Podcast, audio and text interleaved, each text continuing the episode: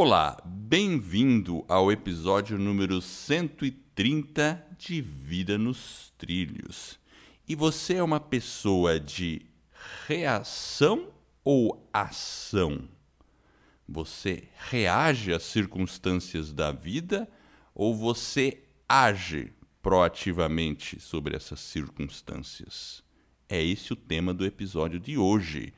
E o que eu vou tentar explorar junto com meu amigo Jefferson é como agir, como evitar apenas a reação e entrar de fato em ação para atingir os seus objetivos. Meu nome é Edward Schmitz e Vida nos Trilhos é o podcast com a sua dose semanal de desenvolvimento pessoal e alta performance. Aqui eu e o meu parceiro de podcast, o Jefferson Pérez, nós destrinchamos as técnicas e os comportamentos que irão levar você rumo às suas metas e seus sonhos. Lembre-se, você é a média das cinco pessoas com as quais mais convive. Então, junte-se a esse time para começar a sua semana em velocidade máxima rumo aos seus sonhos. E aí, Jefferson Pérez, você é um cara de ação ou um cara de reação? Como é que é esse negócio aí na sua vida? Olha, Edward, eu penso que na maior parte do tempo eu sempre, sempre fui uma pessoa mais de ação. Mas confesso que tenho aí os meus momentos de reação. Mas acho que de, de bate-pronto assim, eu diria que eu sou um cara mais de ação mesmo. E você? Então, é, eu acho que eu tenho os dois momentos. Acho que e, e, é impossível uma pessoa só agir ou só reagir. A gente acaba fazendo na vida um pouquinho de cada. Então, eu como eu sou um cara que não consigo ficar quieto, eu tenho a tendência de estar agindo bastante tá querendo fazer coisas, né? Agora eu queria distinguir exatamente o que, que é, vamos, vamos pensar assim, o que, que é ser um, uma pessoa que age e uma pessoa que reage. Então, assim, é, eu até tive a inspiração para esse post lendo um livro do Seth Godin, que é, o, hum. é um Limpshin. É, é um nome meio esquisito o livro, tá? Mas, basicamente, o que, que, o que, que esse cara diz, né? o Seth Godin? Ele diz que ele falava dessa questão de ação, de reagir tal, e ele, ele associava a palavra ação à criação, ao fato de você criar algo. Então, muitas vezes a gente pode pensar assim, não, mas eu estou agindo, eu estou me movendo, eu estou fazendo coisas, tal, né? Mas talvez você naquele momento não esteja criando algo. Você está mais reagindo. É, e claro, numa reação a gente também tem ações. Né? Então, é, você pode ter uma atitude reativa, ter ações ali, mas não está criando nada. Eu diria assim, né? Vamos pensar. Uh, quem está reagindo é mais um espectador. E quem está agindo é mais uma pessoa que está realmente arregaçando as mangas, expressando algo que ela quer produzir e, e fazendo. Então, a gente poderia dizer, por exemplo, que quem está vendo um filme, a pessoa que está vendo um filme é mais ou menos um, um, um espectador, ela só está assistindo. Ou assistindo uma partida de futebol, você está simplesmente assistindo. Você é o telespectador. Então você está reagindo à partida. Porque você vê as jogadas, você sente as emoções e você reage a todos aqueles acontecimentos. Agora, quem que está agindo nesse contexto? São os jogadores de futebol. Eles sim estão agindo, eles que estão sendo protagonistas, estão criando jogadas e fazendo as coisas ali, né? Então, da mesma forma, quando você lê um livro, você está fazendo uma ação de ler um livro, mas você não tá, você não escreveu o livro, então você está reagindo a tudo, todo o conteúdo que tem ali no livro. Por outro lado, se você decidir sentar e escrever um livro, aí você está nesse contexto agindo e criando algo. Então, o contexto que eu que eu explorei nesse blog e agora explicando para você que está ouvindo é porque eu fiz um post no meu blog sobre esse assunto, agir ou reagir. Depois eu vou deixar o link ali para vocês poderem dar uma olhadinha nisso, né? E então é esse o contexto, né, Jefferson, que que eu tava que eu tava explorando ali, entendeu? E, o, e, e a ação e a reação não necessariamente são coisas ruins, correto? Com certeza não. Eu posso estar reagindo, por exemplo, quem está ouvindo o podcast agora, está agindo ou reagindo? Ela, vamos dizer assim, num contexto é, direto, ela está reagindo, porque ela está consumindo aquele, aquele conteúdo. conteúdo. Mas, por outro lado, eu acho que toda, toda atividade ela pode ter, é, mesmo que ela seja assim primordialmente reativa, como assistir, vamos falar assim, a gente vai assistir um filme. Né? Então você simplesmente assiste o filme, ou como nós fazemos aqui no podcast, que a gente tem vários episódios que a gente discute um filme.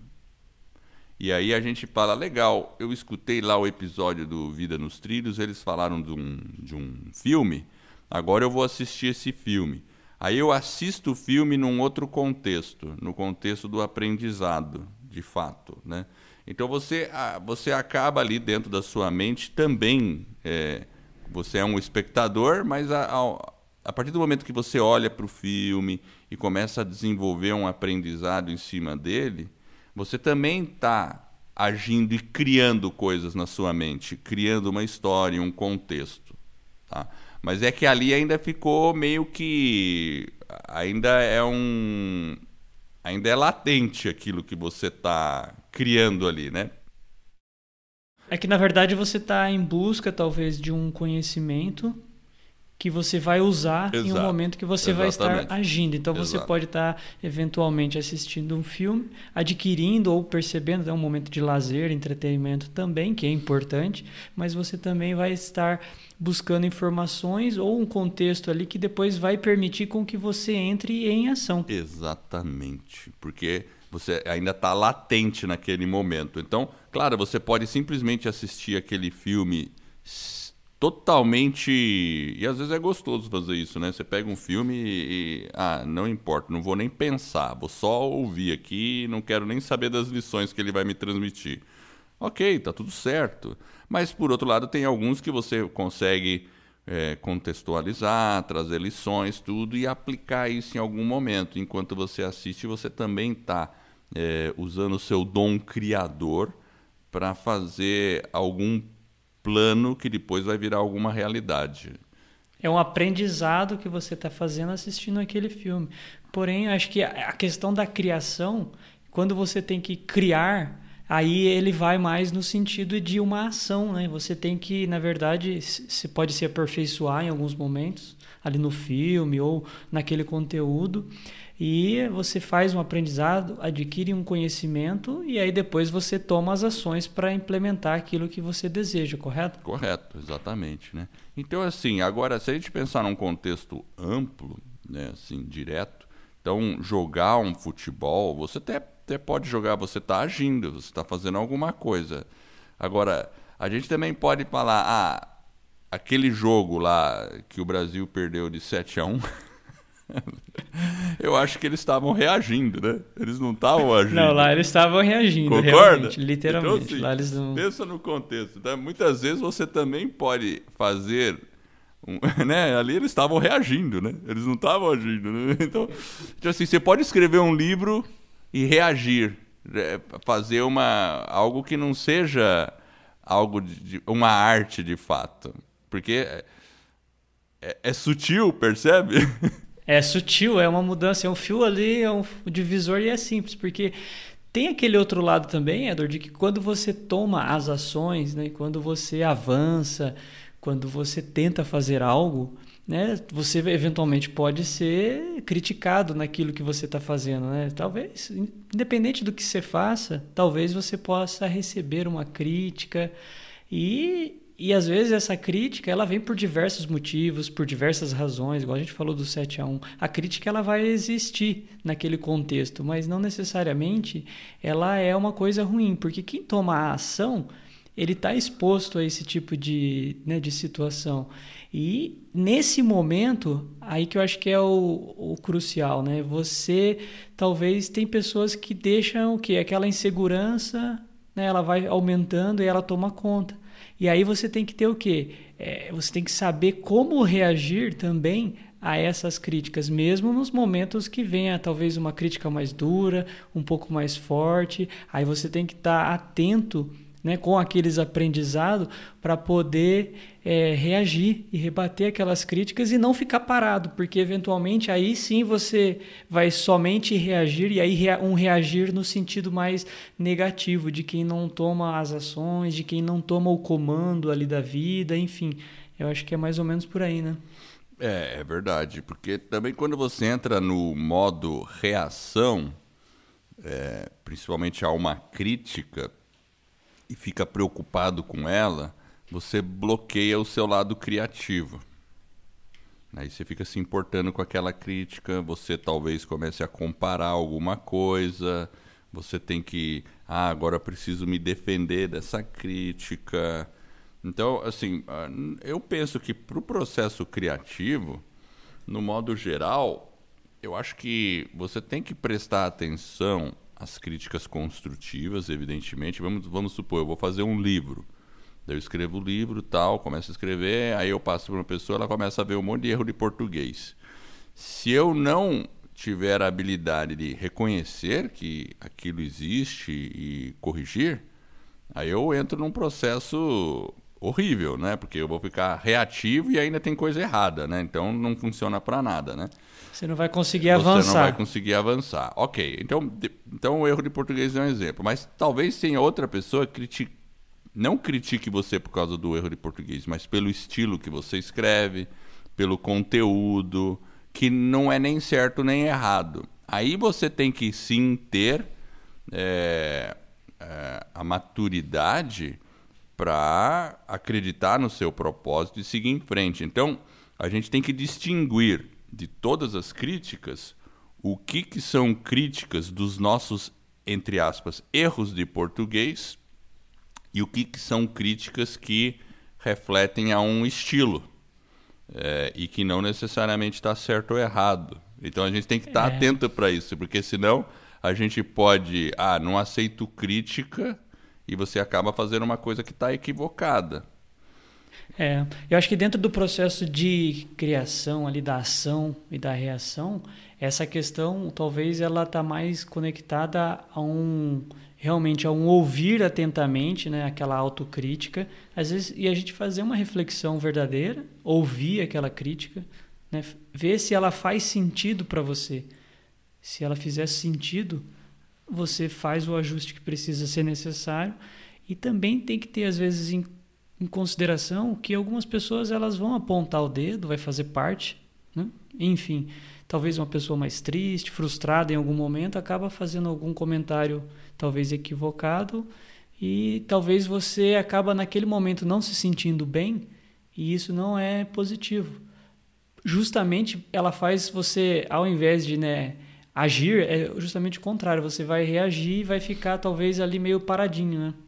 Exatamente, aí você cria uma paralisação. Então, e, e, a paralisação é ruim, porque aí você não vai pôr aquela sua capacidade criativa para fora. E, e, é interessante, principalmente você que está me ouvindo aí, pensar o que, que você quer criar qual é o projeto que você está deixando de fazer porque você está agora nesse momento reagindo, até consigo mesmo.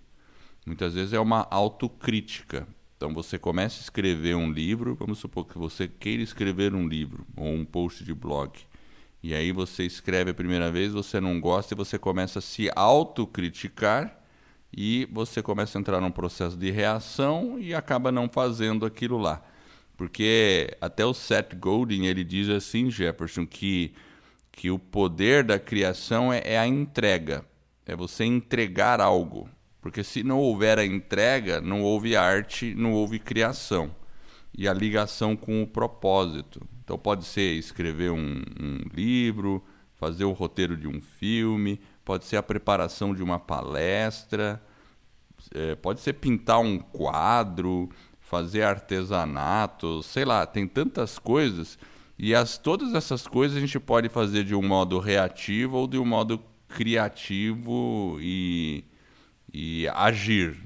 E a gente tem que encontrar esse lado para que a coisa, vamos dizer assim, siga conectada com o nosso propósito.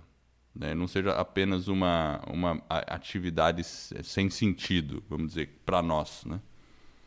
É, eu acho que você falou aí da, da pessoa se autocriticar. Inclusive, e quando você talvez é, essa é atenção era muito importante porque talvez você possa estar recebendo uma crítica e isso é, também é um bom sinal. Se você está fazendo alguma coisa, alguém está dizendo que você é maluco, né, que você é um sonhador, enfim, a, pessoa de alguma forma está fazendo uma crítica, mantenha-se, avance, não, não, não, muitas vezes não, dá, não dê né, muita esperança para essas críticas, porque é aquela questão, tem um ditado que diz, né, você já deve ter ouvido falar, que só é martelado aquele prego que se destaca. Então, se você talvez está recebendo algum comentário, alguma crítica, também é um sinal de que você está se arriscando, está tá usando, está tentando fazer alguma coisa, está tentando criar, né, ser criativo, né, que é o, a questão daí que o Seth Godin está colocando, né, essa questão de você realmente estar tá sendo percebido e está sendo criticado. Então receba esses conselhos, re, eventualmente eles possam né, até contribuir para você, para que você faça escolhas mais sábias, ajuste o caminho, mas o que é importante é avance, continue. É. O, eu, eu coloco alguns exemplos de ação e reação. Por exemplo, quando você está lendo o e-mail, isso é muito comum no mundo corporativo, né? As pessoas chegam no trabalho e abrem o e-mail. E aí, conforme vão lendo a caixa de entrada, começam a trabalhar. então, assim, se o projeto que você, ou a atividade que você desempenha, é um suporte para e-mail, aí tudo bem, faz sentido, né? Eu digo assim, suporte para responder coisas por e-mail. Você tem essa atividade aí, claro, você tem que ir respondendo tudo que você recebe. Mas se você não tem esse tipo de trabalho, é, simplesmente seguir o que está no e-mail não é, não é uma ação, é uma reação ao que chega na caixa postal. Eu coloco esse exemplo no meu blog, né? Então, chegar no trabalho e começar a ler o e-mail para ver o que você vai fazer é ruim, né?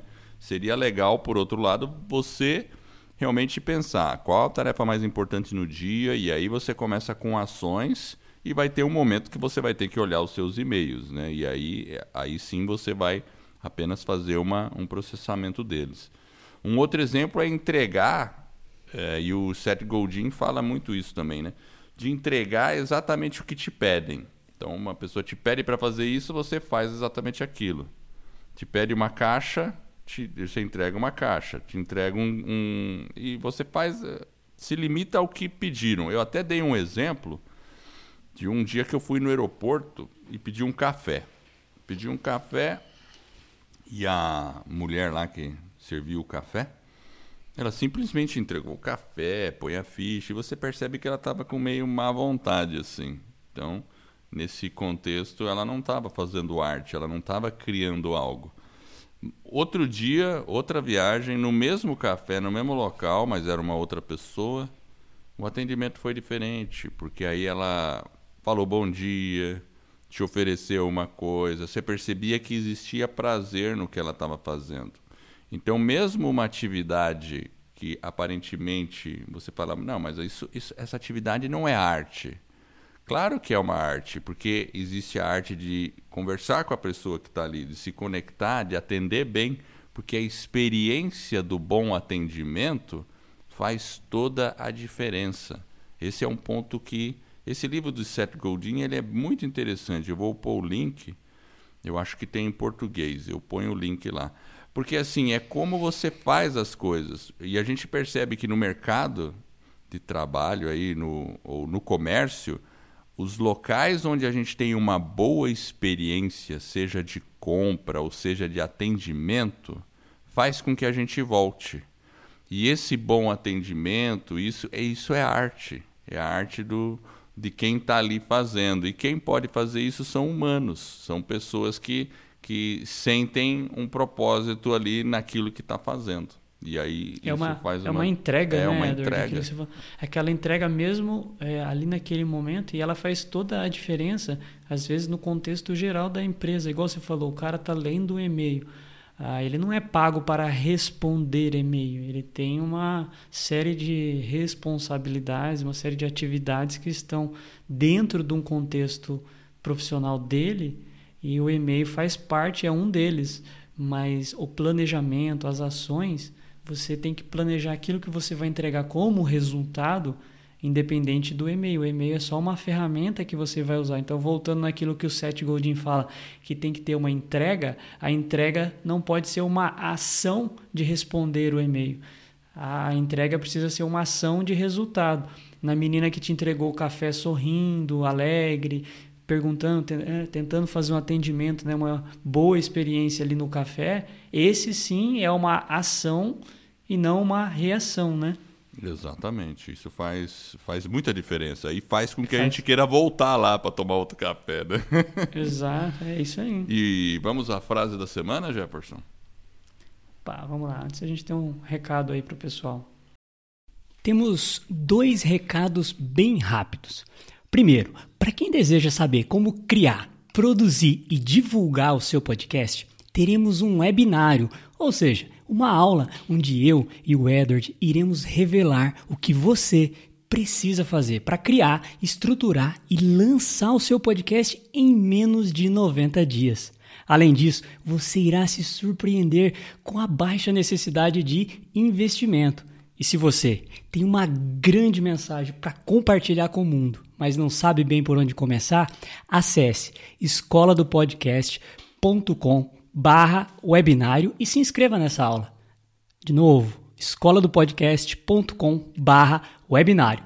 E o segundo recado é, para quem está com dificuldade ou precisa de um apoio para colocar suas grandes metas nos trilhos, nós também teremos um webinário onde eu e o Edward iremos revelar como você pode atingir resultados extraordinários em apenas 90 dias. Este é um método que criamos e desenvolvemos para você atingir suas metas. E funciona mesmo que você não tenha muita disciplina e foco ou tenha desistido diversas vezes de sua meta.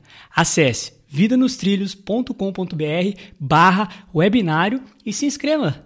vidanostrilhos.com.br barra webinário. Então vamos lá, Edward. Voltando aqui para a frase da semana, começa da seguinte forma: Eu reconheço que o caminho da ação e da criação não é para qualquer um. É necessário esforço, disciplina e um grande senso de lealdade com sua missão pessoal. E aí, o que achou da frase? Eu achei uma frase sensacional. Eu concordo com ela com gênero, número e grau. E o cara que escreveu essa frase deve ser assim. É, nossa, deve ser um fenômeno. É... Quem que foi o autor dessa frase? É, é um gringo, o nome dele é Edward Schmitz. é, Mr. Edward. Você estava inspirado nesse dia ou não? Eu estava inspirado, acho.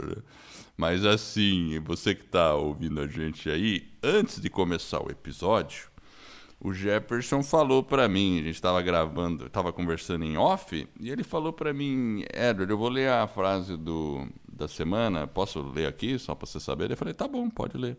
E eu, eu não estava esperando que ele fosse ler uma frase minha. E ele leu a frase, e quando ele terminou, eu fiquei meio em silêncio, assim, e pensei, nossa, que frase legal. Aí eu perguntei para ele, de quem que é essa frase? Ah, e no começo, quando ele foi fazer a, falar a frase, ele falou, não, a frase é de um americano. Eu falei, não, beleza, de um americano, tá bom, né?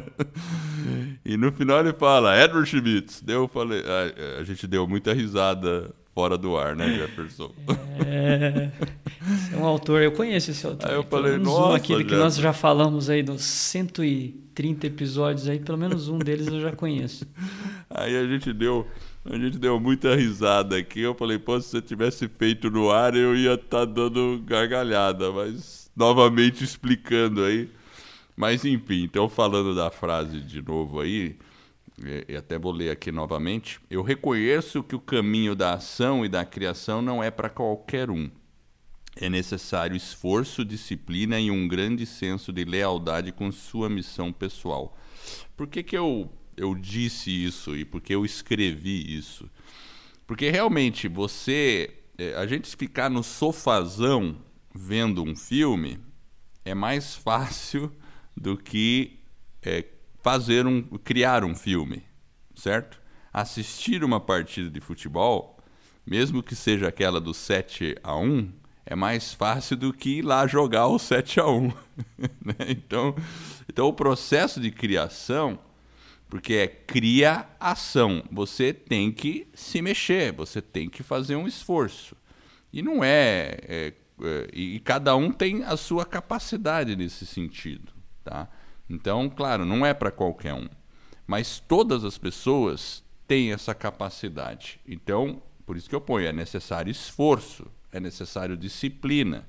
Porque se você é, faz uma atividade qualquer, seja lavar uma louça de maneira só automática, tudo bem, existe um esforço, mas se você, como a, a barista lá do, que me atendeu, né? A mulher que entrega café, barista, gostou do termo? Ela, ela fez com um sorriso, fez com, é, com intenção.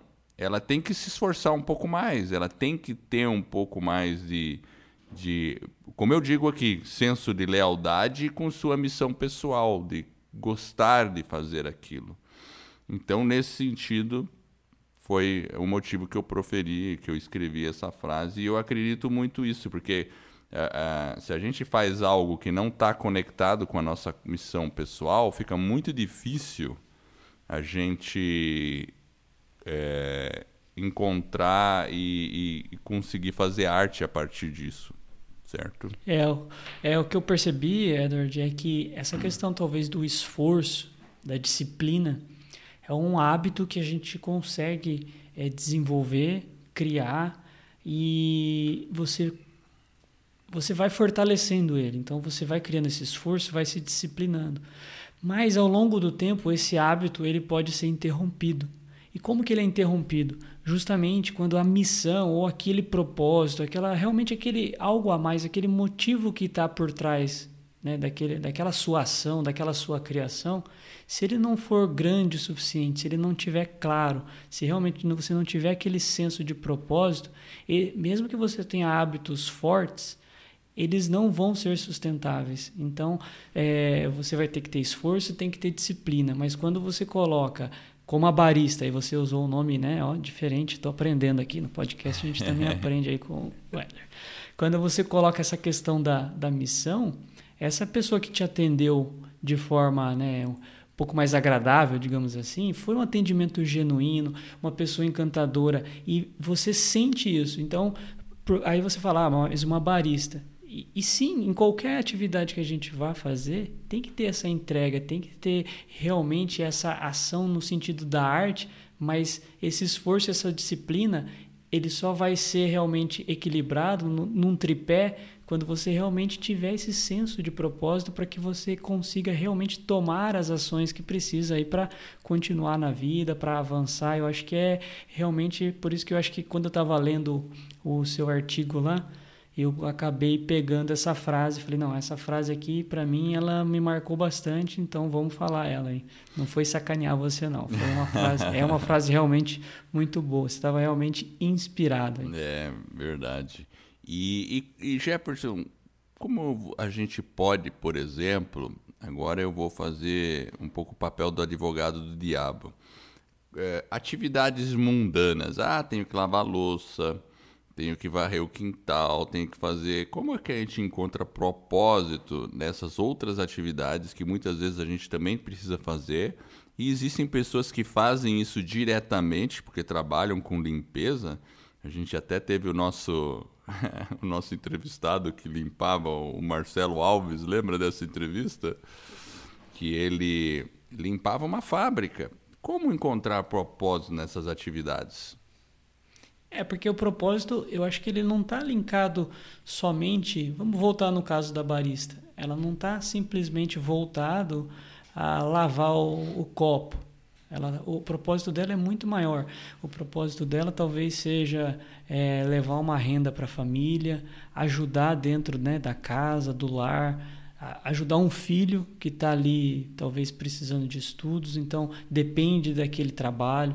Então, na verdade, eu acho que é, não é um, uma coisa isolada, é um conjunto de fatos que faz você ter um propósito maior que, na verdade, é, é algo diferente, é algo que está relacionado à sua vida. Tem a questão, talvez, da, da própria sobrevivência, mas quando você fala, ah, eu preciso ir no supermercado, eu, eu, particularmente, não gosto de ir no supermercado. Mas a gente precisa se alimentar, certo, Edson? Com certeza. Então você vai lá no sentido de que talvez aquela, aqueles alimentos que você vai buscar é um alimento que vai ajudar na sua nutrição, para você né, ter uma boa saúde, para você ter um bom nível de energia. Então você tem que buscar não apenas né, propósito naquele, naquela talvez atividade que é mais simples, mas sim em algo maior. Eu acho que é por aí. É, eu acho que é por aí mesmo. E, e eu acho que a resposta Tá lá no que o Marcelo disse nesse episódio, que é o 104. Ele, na época, ele falou, isso me marcou muito, porque eh, o cara que contratou ele falou: não, você tem que limpar bem o ambiente porque influencia na qualidade do produto. Daí ele se sentiu a pessoa mais importante do mundo, porque ele falou: nossa, eu varrer bem aqui vai fazer com que a qualidade do produto seja melhor. E aí é, ele fez é, aquele exatamente. trabalho. Então, nesse de novo, você está indo no supermercado e você falou dos alimentos, da qualidade dos alimentos. Então você pode pensar assim: poxa, eu estou indo no supermercado, eu vou escolher coisas que me alimentem bem. E, e você já faz as compras com um propósito. Da mesma maneira, lavar uma louça, vou limpar bem, porque depois o próximo que comer aqui não vai pegar uma, é, um alimento é, não vai ficar sujo, enfim, né? Então vamos deixar tudo limpo. Então encontrar propósito que a gente faz nas atividades. Então, esse, esse é o contexto que eu procuro utilizar. Não é fácil, porque tem horas que a gente fica realmente de, de é, sacudo de fazer alguma atividade que não seja muito, muito agradável. Mas é, é, esse seria o truque, entre aspas, que eu procuro utilizar na hora de fazer alguma atividade delas, dessas. Né? E aí eu procuro entender e achar, mesmo numa atividade bem simples, um propósito. E aí a gente, é. e a gente consegue transformar uma atividade que poderia ser apenas reativa numa atividade de ação né, e de, de protagonismo. Aí, aí funciona. É porque por mais simples que seja, né, é uma ação. Né? Né, A gente tem que. E às vezes é uma ação, é uma tarefa e ela é necessária. Só voltando naquela questão que a gente comentou da, da autocrítica e às vezes até de receber uma, uma crítica quando você está agindo, independente né, do, do seu propósito, ali, daquilo que você está fazendo.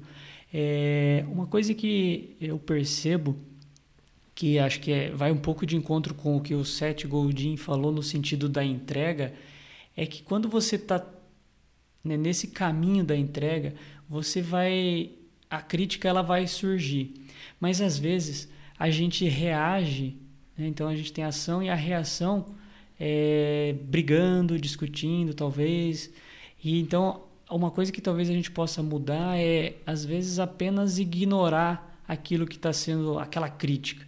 Porque mesmo que a gente tente né, ter um argumento, defender talvez uma ideia, Ok, às vezes é válido, dependendo da pessoa que está fazendo essa crítica, é extremamente válido porque você tem que contextualizar o porquê você está fazendo aquelas ações, mas às vezes tem caso, casos que talvez simplesmente não vale a pena. Então você tem que ignorar, eu acho que é a melhor forma de você mostrar o quão é, alinhado você está dentro daquele esforço, dentro daquela disciplina, com a sua missão, com o objetivo que você tem independente de qualquer coisa, você está né, imbuído de ter uma ação. Então, se tem alguém ali dando um palpite, e principalmente às vezes se é uma pessoa que talvez ela não você percebe que ela talvez não tenha o objetivo de te ajudar, talvez ela não está alinhado com os seus propósitos, por isso que talvez ela tenha uma visão diferente. Então é importante a gente fazer isso. É, talvez eu, talvez eu no, nesse contexto eu possa citar quando você está tentando é, se alimentar bem e alguma pessoa te critica por isso e ou te coloca de faz algum comentário, né? E aí você fica com aquela eh, tentando explicar, mas às vezes não vale a pena, né?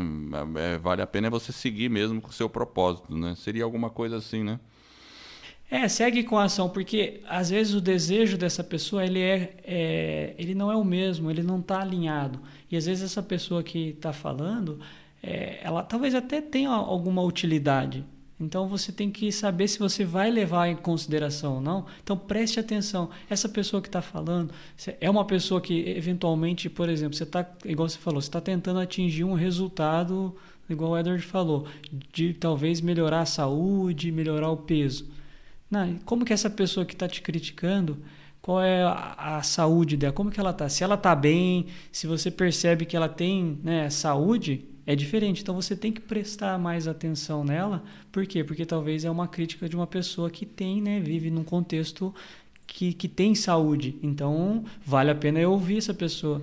Então a gente só tem que ter esse cuidado quando a crítica surge para que a gente não caia na armadilha aí de se auto-sabotar junto com as pessoas. É, é aquela analogia que eu fiz ali, né? Perceber o que, que é erro de português e o que, que é apenas uma visão diferente.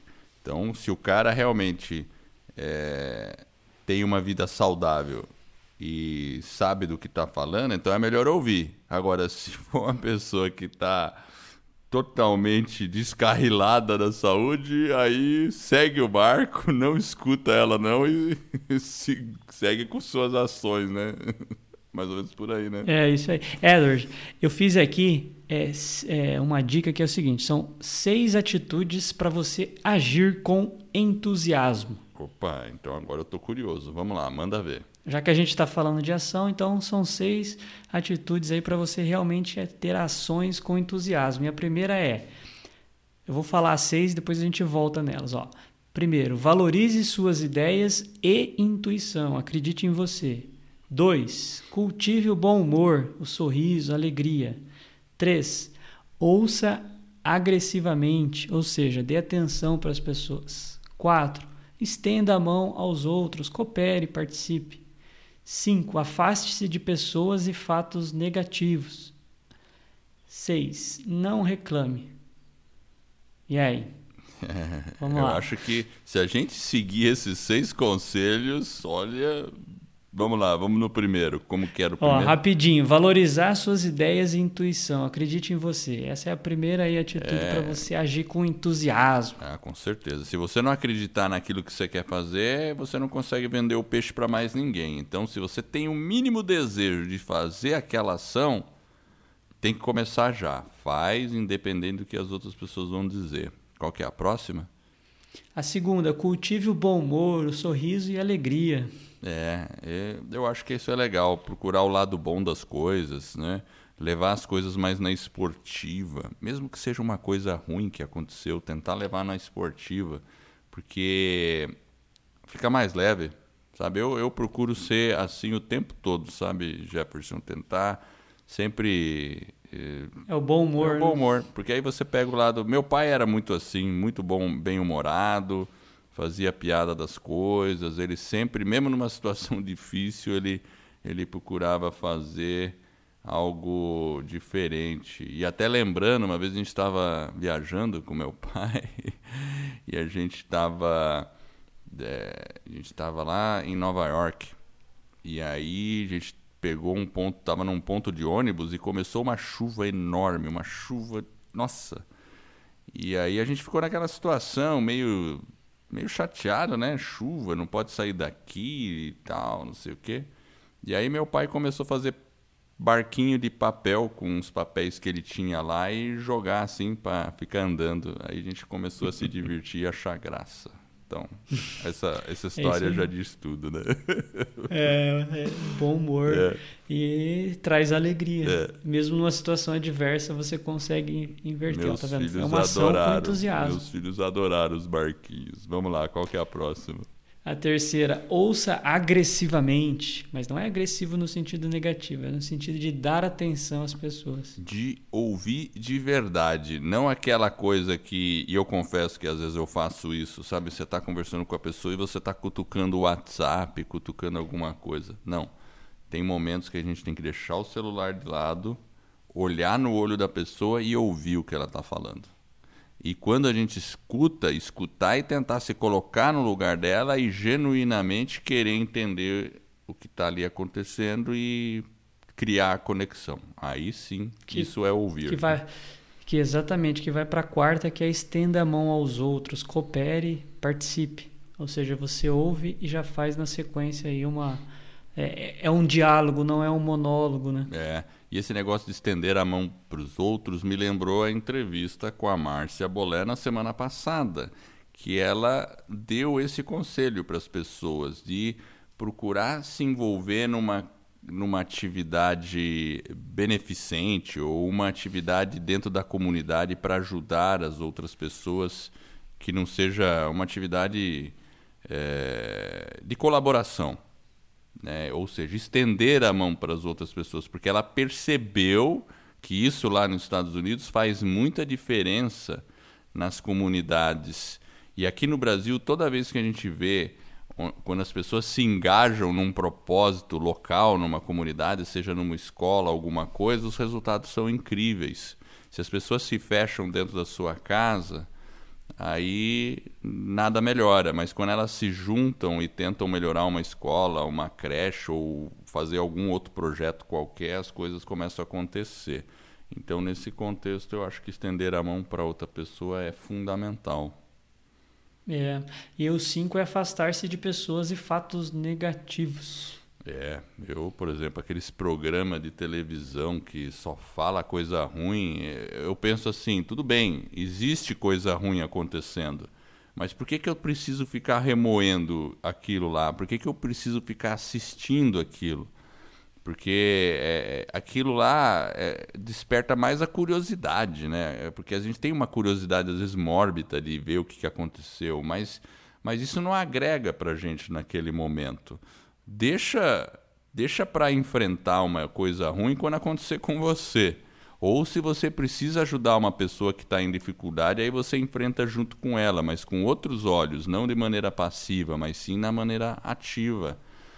É, então, se afastar de notícias negativas, de pessoas com visões negativas, aquela pessoa fala, ah, mas isso não dá certo, ah, mas é, o patrão só está tentando te explorar, ah, não sei o que. Afasta dessas pessoas. É o que a gente comenta aqui, né?